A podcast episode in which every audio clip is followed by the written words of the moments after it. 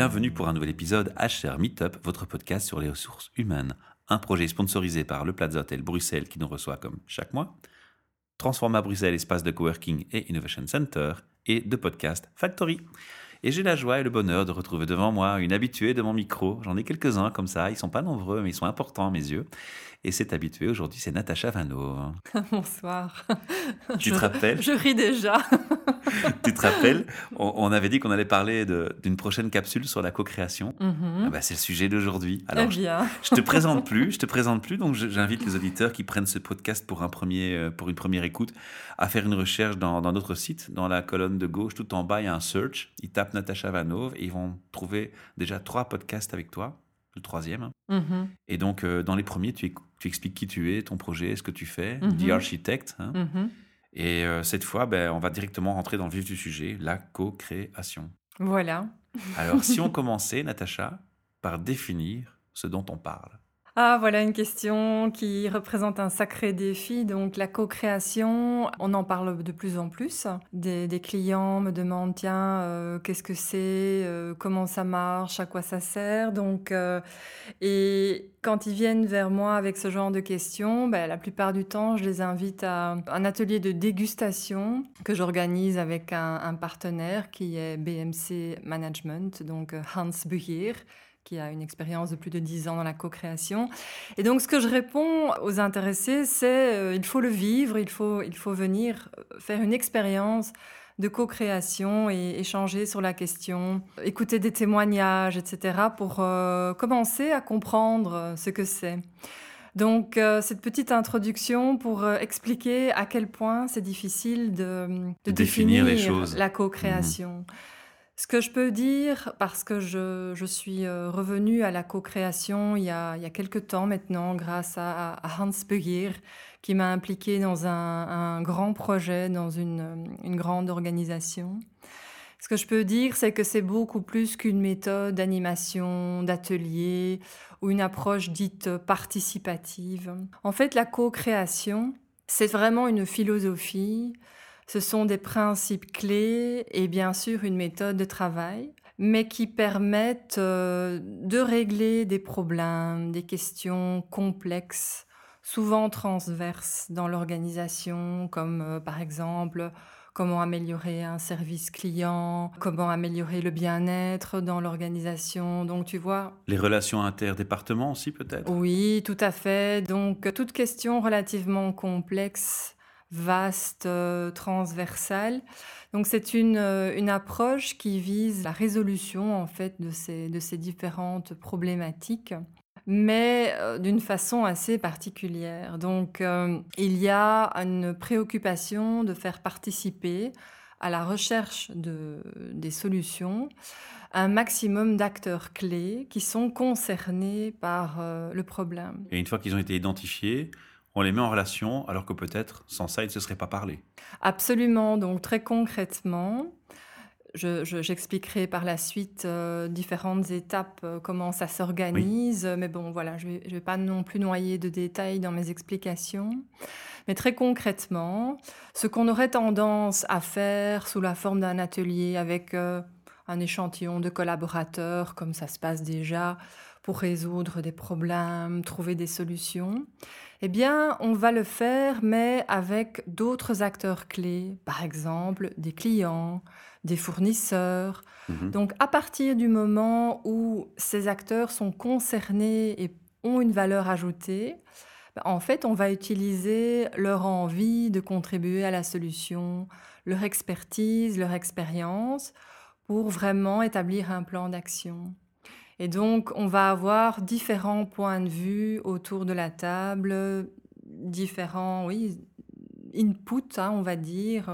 On va créer un brainstorming, en fait.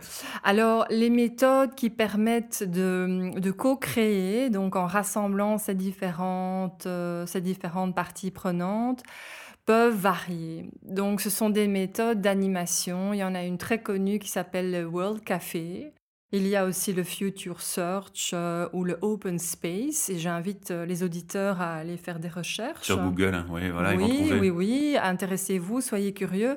Ce sont des méthodes qui permettent de rassembler en général un assez grand groupe de personnes pour vraiment justement avoir une représentativité de ces différents acteurs clés qu'on appelle le système hein, dans, dans le jargon de la co-création. Et donc on va en fait en tant que facilitateur de co-création être le plus neutre possible et se concentrer sur un processus où on fait passer le groupe de personnes qui participent à travers un certain nombre d'étapes, d'activités, où elles vont vraiment être amenées à exprimer leur vision sur le problème, les différentes pistes de solutions, toujours aussi avec un côté positif, ce qui marche déjà, tu vois, ce qu'il faut poursuivre, continuer à faire, mais évidemment aussi ce qu'on peut concrètement améliorer ou changer. Et donc le facilitateur va créer des bonnes conditions pour que les gens puissent justement partager leur expérience et leur point de vue. Et c'est un autre principe de la, de la co-création, c'est que, in fine, on va tous travailler à des choses qui nous motivent et qui nous rassemblent, mais dans l'animation d'un atelier de co-création, on va vraiment faire en sorte que les différents points de vue trouvent l'occasion de s'exprimer. Donc on prend tout le monde en compte sans exception, même l'usager, si on veut- peut dire, du, du produit en fait. Surtout, en fait, on est vraiment attentif. euh, L'utilisateur, l'utilisateur on du est- produit. Ouais. Oui, on est vraiment attentif dans l'organisation du process. Donc, il y a un énorme travail de préparation, de voilà, d'organisation. On est attentif à avoir les gens qui ont le, besoin, hein, qui sont directement concernés par la question. Mais on doit aussi travailler avec euh, des représentants d'une autorité, de ressources, d'informations, tu vois. On doit travailler en fait avec di- différents acteurs qui peuvent jouer un rôle euh, dans la concrétisation des solutions. Donc c'est pas passer son temps à discuter et puis que plus rien ne se passe. Et un suivi. Il y a vraiment un suivi, un, un pilotage euh, des, des- ce qu'on appelle des groupes d'action par la suite qui sont constitués de volontaires qui veulent euh, Mhm. poursuivre l'implémentation et aller voilà jusqu'au jusqu'au bout, hein, jusqu'à obtenir J'ai presque des envie de dire, résultats. j'ai presque envie de dire, c'est du problème management. La co-création permet de passer, tu vois, beaucoup plus de temps à analyser Ouais, le problème, ce qui ne va pas, ce qu'on veut, la bonne question de base. On ne réagit pas dans l'urgence sur l'incident, on prend le temps d'analyser en profondeur et de faire des recherches et de faire le suivi surtout de l'efficacité de la solution qui va être apportée. Oui, Ce qui est original dans la co-création, c'est justement l'implication des, des clients finaux finalement. hein. c'est un peu ça que tu es en train de me dire. de, de plusieurs acteurs vraiment critiques dans le, le système, dans sa globalité. Donc, on en implique le plus possible. Donc là, il y a... Même en externe de l'entreprise. Ah oui, complètement. Euh, Ça pourrait être des personnes euh, qui ont un rôle politique ou voilà, tu peux Ah. vraiment euh, explorer tout le champ des possibles. Après, il faut faire ce qui est réaliste. Tu disais que euh, la personne qui, qui va organiser tout ça doit être le plus neutre possible. Donc, évidemment, ton rôle d'externe tombe à point, puisque, effectivement, plus neutre que toi, on ne pourrait pas l'être.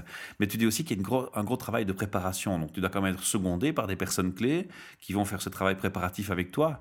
Parce que tu vas peut-être avoir un, regard novice ou, naïf, hein, si je peux m'exprimer de cette manière-là, sur le contenu qui peut parfois être très poussé ou très technique ou très, euh, très ardu. Parce que les problèmes, en général, c'est quelque chose de profond, quoi. Ben, en fait, il y a trois grandes étapes. hein. On crée d'abord ce qu'on appelle un planning group qui est constitué euh, d'acteurs euh, donc euh, dans, dans l'organisation Mhm. et le facilitateur va aider à justement respecter les principes de la co-création, les différentes étapes et il va faciliter.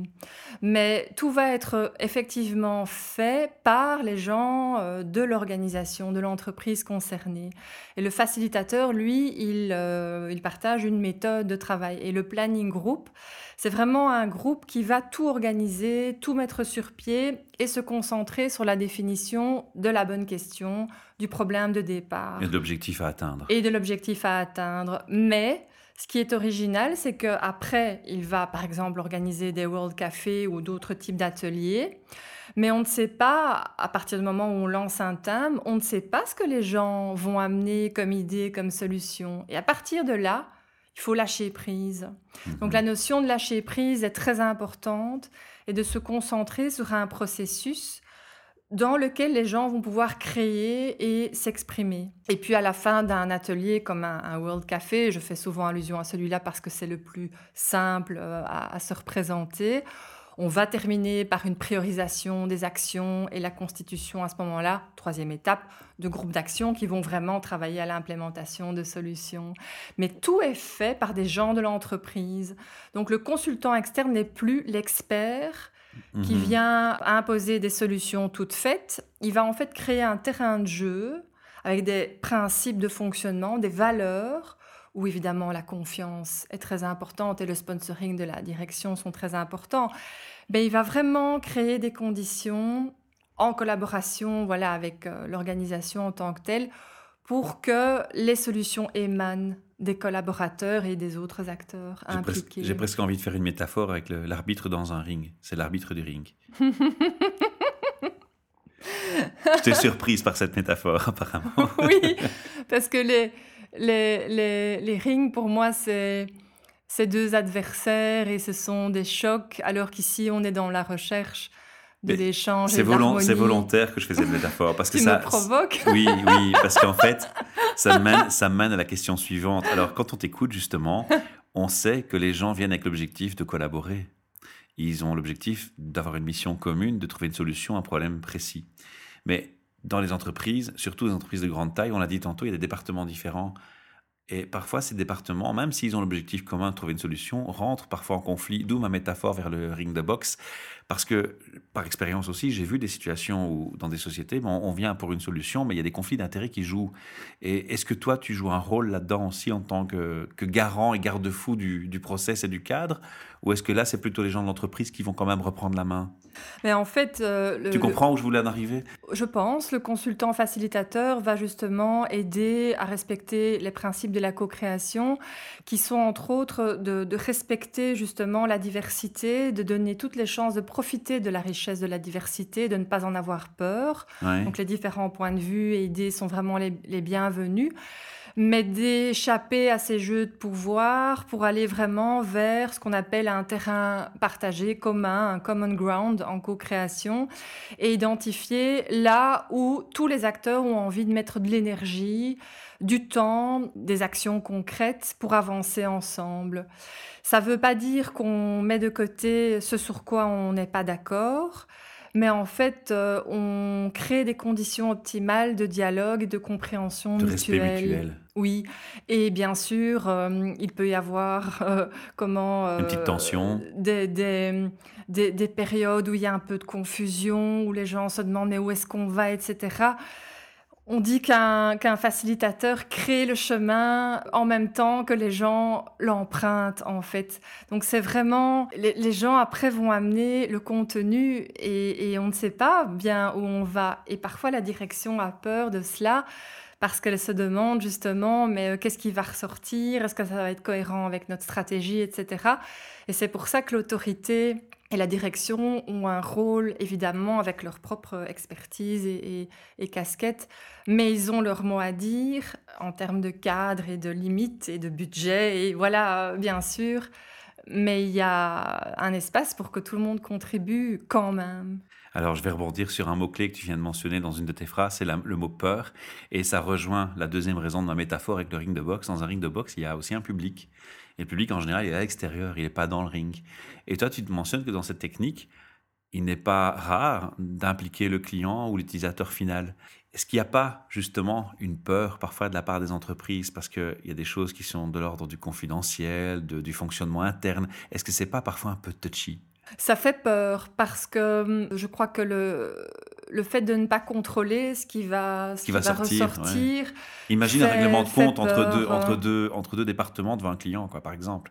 Bon, évidemment, il ne faut pas en arriver là, c'est ce qu'on veut éviter, mais tu comprends? Mais vraiment, les, les activités de co-création sont mises sur pied de façon à ce que les gens passent par un processus, des étapes tu dois imaginer des dizaines, voire plus de personnes qui sont rassemblées dans un espace et qu'on invite à travers un processus et des étapes très précises aussi en termes de temps. Que ce soit le plus constructif possible. Où ils sont vraiment invités voilà, à s'exprimer à certains moments par rapport à mais c'est quoi le besoin, mais c'est quoi ce qui marche déjà, c'est quoi ce qu'on Mhm. veut atteindre, On qu'est-ce insiste, qu'on c'est pourrait très cadré. améliorer, mais c'est hyper cadré. Voilà. Parce qu'en fait, pour laisser émerger paradoxalement la créativité et laisser les gens aller avec vraiment leur énergie et leur envie, là où ils ont envie d'aller, il faut un cadre hyper maîtrisé. Mais, mais là où tu lâches prise, c'est sur ce qui va émerger, c'est-à-dire c'est sur le contenu. Et donc, je rejoins ce que tu m'as dit un peu plus tôt. En tant que facilitateur, c'est même, je dirais, un avantage de ne pas être trop expert dans la matière qui va être traitée, parce que c'est important d'être présent, mais aussi de laisser l'espace maximum aux gens et de ne pas influencer le contenu. Et d'avoir le recul aussi. Ce qui est, voilà, ce qui est plus difficile quand euh, tu t'y connais, que tu as envie d'intervenir. D'ailleurs, je, je forme avec euh, Hans Begier aussi des gens en interne dans l'organisation pour qu'ils deviennent eux-mêmes des facilitateurs. Parce que nous, on veut que nos clients deviennent autonomes. hein. On Mhm. ne veut pas se garder euh, ce rôle euh, privilégié. Donc, on veut que la co-création soit une nouvelle culture d'entreprise, un style de management. euh, et voilà, ça commence dans certaines, certaines organisations à, à naître. euh, Moi, je vais rebondir sur encore une, men- une mention que tu as faite dans ce que tu viens de m'expliquer. Tu as parlé de temps. Le temps, c'est important quand on fait de la résolution de problèmes, de problème management. hein. parce que souvent, on se dit, ben voilà, on se détermine une date pour laquelle on estime que la solution doit être apportée. Et, et si on fait les choses de façon cadrée, comme tu l'expliques, moi j'ai le sentiment en t'écoutant qu'il y a aussi des étapes qui sont définies dans le temps. C'est le cas ou c'est où je me trompe? Oui, complètement. Donc en fait, tu as Mhm. besoin de quelques semaines, de quelques mois pour euh, voilà, mettre ton planning groupe, étudier la question ou les questions de départ, mettre sur pied les événements, les, les ateliers de co-création, puis tu as les, les groupes d'action. Et pas mal de clients me disent, mais waouh, moi je trouve que c'est beaucoup plus compliqué que ce que j'avais imaginé parce qu'ils étaient venus chercher une petite méthode d'animation vite fait, euh, bien Mhm. fait. Et ça prend du temps. Mais en fait, en discutant un petit peu avec eux, nous réalisons ensemble que le fait de faire travailler, contribuer les gens là où ils ont envie justement euh, voilà, de s'y mettre à fond et, et de prendre du temps, ben, ça en fait gagner un, un- un paquet par la Oui, suite. c'est un effet préventif. Parce que le changement souvent coince ou les projets s'essoufflent parce que les gens n'ont pas été impliqués, que c'était trop top-down. Et alors une autre chose qu'on a constatée en parlant avec nos clients, c'est que ils fonçaient sur les, les plans d'action et les solutions, mais sans bien réfléchir aux problèmes. Donc le peu de temps dans un projet qui est consacré à l'analyse des besoins, Mhm. fait que après ça se fragilise, ça s'essouffle, ça prend des drôles de direction, ça motive très peu les gens. Donc en fait, il y a une perte d'énergie, de temps et d'efficacité plus loin dans le processus parce qu'on fonce euh, au début. Alors en, moi j'ai vu quand même en quelques mois des choses magnifiques euh, se réaliser dans des organisations et, et se mettre en branle. Et puis à un moment donné, euh, bah, les gens, les collaborateurs commencent à en parler, à témoigner, ça donne envie, les autres s'y mettent aussi, s'inscrivent euh, voilà, aux ateliers, aux groupes d'action ou, ou dans le planning groupe de départ, hein, on va dire les, les Mhm. organisateurs pour euh, simplifier fortement. Et donc, il y a un espèce d'effet euh, collectif, euh, une émulation magnifique. Et là, tu peux plus revenir en arrière. Donc, la direction, elle ne, elle ne peut que poursuivre et rester en cohérence avec ce qu'elle a annoncé qu'elle ferait. C'est un chouette message que tu es en train de passer là, un- une chouette énergie que tu communiques. J'ai envie de te poser encore une autre question cependant. Ici, dans, beaucoup de situations, on constate que les gens qui viennent, à mon micro me disent ben Moi, je réagis par rapport à une entreprise qui fait appel à moi quand le torchon brûle, hein, quand il y a un problème qui s'est installé. On, est euh, plus rarement dans la prévention. Dans ce que tu m'expliques ici, je crois qu'on implique déjà dans le process de, gestion d'un problème les préventions futures. Tu- On vient de le mentionner. Ça veut dire que quoi? On peut aussi venir avec des projets, des, projets de discussion, des projets, des, des projets d'échange sur des choses à améliorer et pas forcément à résoudre? On n'est on pas en mode résolution de problème. On est en mode euh, de créer une culture où euh, les solutions émergent euh, de la richesse Plus spontanément. de la richesse des, des collaborateurs. Eux savent, et des autres acteurs clés bien sûr, hein, mais eux savent et vraiment croient en là où il faut agir et on joue sur cette énergie. Donc je crois qu'il faut plutôt le voir comme euh, un projet de transformation d'entreprise et de culture et de style de management plutôt que d'une résolution de problèmes et ça va s'arrêter là. Ah, voilà, on y revient donc à, cette mentalité d'entreprise euh, finalement. Mais ça n'empêche que ça va résoudre plein de problèmes et, et, et, en même temps que ça va installer une dynamique, une capacité d'apprendre à apprendre. Et tu sais, il y a quelque chose qui m'a fort frappé dans les témoignages récents que j'ai entendus, mais ça redonne du sens au travail. Donc pour moi, la résolution d'un problème là-dedans est englobée par une vision et un but bien plus large, qui est la vision d'une entreprise et tout le potentiel humain qui s'exprime, les gens qui redécouvrent qu'ils sont acteurs du changement, qu'ils ont plein de talents, qu'ils sont écoutés, que les choses qu'ils ont dites se réalisent. Waouh!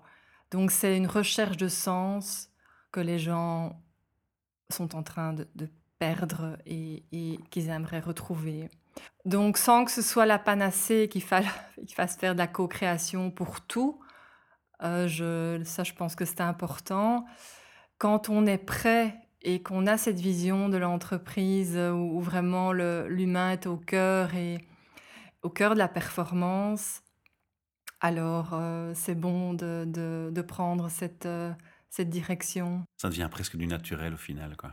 Mais vraiment, c'est un travail sur des valeurs et une culture mmh d'entreprise. Euh, et il faut beaucoup de courage. Le plus dur, c'est de démarrer, en fait. Il faut beaucoup de courage et il faut certains managers, directeurs qui y croient très très fort et qui, qui rassurent, convainquent leurs collègues parce qu'au top, dans les comités de direction, eh bien, il y a beaucoup de craintes, de peur, d'ego, de jeu de pouvoir, de, peur, voilà, de, de, ne pas savoir ce qui va ressortir de mmh ces ateliers. Et en fait, les gens viennent avec des choses, des idées très réalistes, très efficace, très pragmatique. Puis eux sont conscients, comme tu le disais, de la réalité de l'entreprise de toute façon par l'historique. Oui. Mhm. Donc c'est souvent des peurs irrationnelles ou voilà des, des, situations individuelles, des jeux de territoire, etc. J'ai pas peur de le dire. Mais donc il faut euh, voilà une posture euh, et une vision de la part du management qui soit différente. Et c'est vrai, il faut du courage, il faut oser. C'est un beau message pour conclure euh, cette, cette émission. Est-ce qu'il y a des points que tu aurais voulu encore aborder qu'on n'a pas encore discuté? La co-création, et je l'ai fait exprès, utilise un jargon comme le planning group, les groupes d'action, le World Café. C'est tout un jargon. Bon, je n'ai pas été dans les détails aujourd'hui sur ce qu'on appelle les six principes de la co-création parce que je souhaite revenir là-dessus une prochaine fois qu'il faut y aller par étapes. Mais euh, voilà, j'utilise ce jargon qui peut-être peut être un petit peu mystérieux, où on, voilà, on se demande ce que, ça, ce que ça veut dire exactement. On va le démystifier ensemble. Mais il faut l'utiliser parce que un planning group n'est pas un comité de pilotage. Un groupe d'action n'est pas un groupe de travail. Il y a vraiment, dans la, dans la co-création, il y a un ADN, il y a des principes de fonctionnement. Et je vais peut-être terminer en, peut-être donnant fin ou en créant une appétence euh, pour, euh, pour la prochaine fois.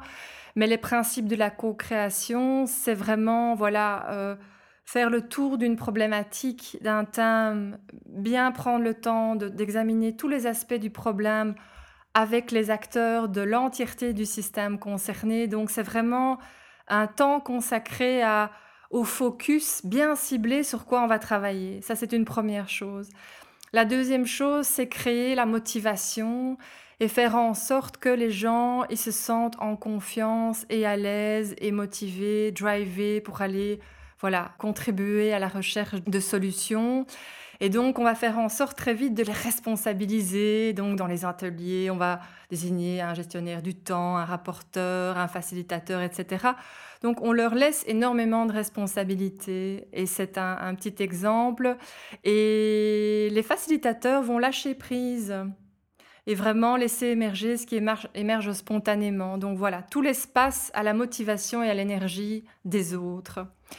Et alors le troisième, euh, le troisième bloc, je dirais, qui regroupe les deux, les deux derniers principes, c'est vraiment profiter de la diversité, de la richesse, de la diversité, ne pas en avoir peur et en même temps arriver quelque part à voilà, partager des points de vue commun pour avancer ensemble sur des choses qui ont du sens pour tout le monde. Souvent en politique, on ne s'entend pas, ou même dans des discussions, parce que on se concentre surtout sur ce sur quoi on n'est pas d'accord. Mhm. Et en fait, la majorité des points, on est d'accord pour la majorité des points. Et la co-création encourage justement d'avancer là où on a tous, là, on tous envie. d'accord. Et c'est pas un compromis à la belge ou un consensus, hein, c'est vraiment encore autre chose. Donc ça, ce sont six principes, mais j'ai vraiment insisté sur les trois grands, blocs, le focus, la motivation et cette, euh, voilà, cette capacité de, dialogue saine pour concrétiser alors des, solutions euh, qui sont durables, tu vois, et qui s'essoufflent pas après un certain temps. Et donc je conclurai par là, en les, les lançant comme ça l'air de rien, mais euh, je crois que effectivement, et nous nous lançons régulièrement des invitations pour des tastings, des ateliers d'un demi-jour où on, on fait une activité qui donne vraiment l'occasion de découvrir ces six principes. Et je crois que c'est la meilleure façon de les découvrir. Super. Voilà, plutôt que de les expliquer de façon, de façon théorique. Donc, euh, je terminerai en donnant envie d'en savoir plus. Ça marche, c'est une bonne Voilà. idée. Alors, on rappelle une URL, on peut se rendre et pour te contacter et pour euh, consulter plus d'informations sur ce thème? Oui, donc c'est www.la-chrysalide.eu. C'est mon site internet. Je suis évidemment présente sur LinkedIn. Et puis, euh, ben voilà, les podcasts aussi me permettent euh, de mettre en avant euh, ce, que, ce, Ce que tu fais. ce que je fais et, et- et les différentes innovations en la matière. Cool. Et ça s'arrêtera pas. On se retrouvera bientôt au micro. À bientôt. Alors, merci à toi, Natacha, de t'être déplacée à nouveau vers nous. On va remercier aussi les, auditeurs pour nous suivre et nous écouter. Et euh, si vous voulez participer à ces émissions, vous savez euh, comment ça fonctionne. Vous allez sur le site hrmeetup.org, vous sélectionnez une date d'enregistrement. Elles sont connues pour toute l'année 2017. C'est toujours un jeudi soir, sauf en juillet-août. Vous m'envoyez un petit mail avec l'adresse mentionnée, l'heure de passage, votre nom, votre prénom, et vous serez ici accueilli dans un palace avec un bon petit sandwich et le sourire. À bientôt.